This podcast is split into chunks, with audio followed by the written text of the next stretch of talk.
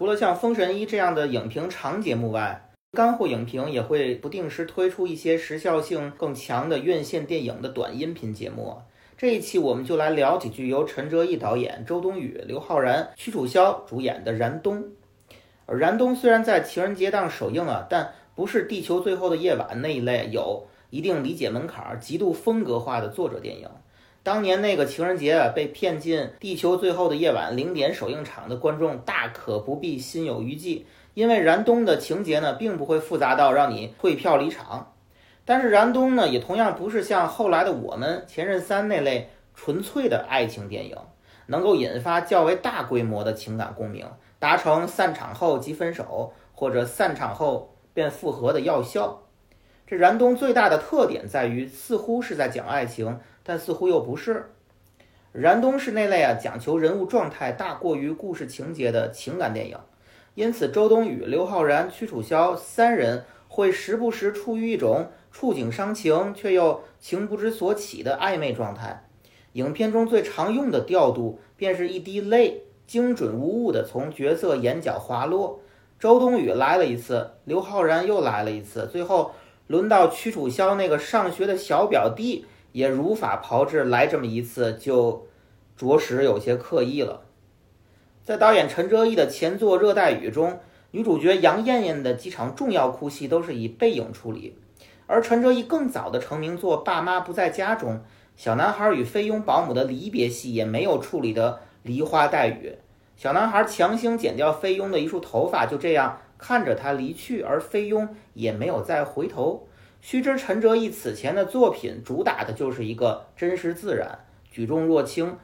导演勇于突破自身地域文化语境进行创作呢，本来并非坏事儿。但陈哲艺这部《燃冬》呢？就很像是岩井俊二来中国大陆拍的那部《你好，之华》，略透着几分夹生味儿。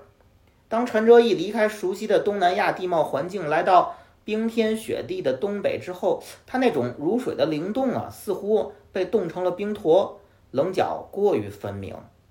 这种刻意，在主角三人团没有来到天池，导演却以航拍壮美天池的镜头加配乐作为升华时，达到了极致。就像极了宇宙探索编辑部最后那个像黑衣人似的宇宙长镜头结尾，有一种硬上价值的割裂感。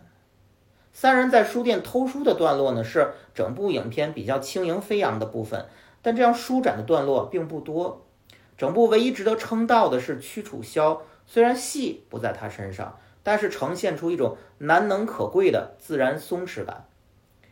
导演陈哲艺似乎改变了之前。过于一板一眼的创作方式，想以这种松散慵懒的手法捕捉三位主演本人的真实状态，然后反打到角色身上，试图达成一种像朱尔与吉姆、西蒙巴黎式的暧昧三人行。但燃冬的问题在于啊，既不够暧昧，也不够大胆。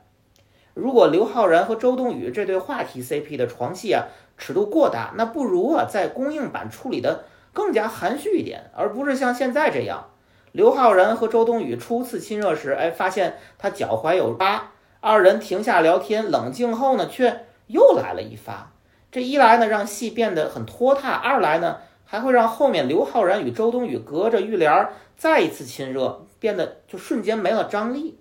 还有关于人物前史啊，本来周冬雨的前史处理的相当曼妙。呃当他看着冰面时候，哎，突然在玩冰的人群中出现了一个极为不合时宜的、有一点超现实色彩的花样滑冰女子，加上之前她脚上的疤，观众一下就明白了她的前史是什么。我觉得到这里戛然而止就够了。而这电影后面呢，非要出现一个前队友，还讲之前教练的现状，最后呢，等到影片结束，还有一个。周冬雨在梦中梦到了一个优雅的冰面滑冰的这样的画面，就该实的地方讲得不够自然，那该虚的地方又讲得太实。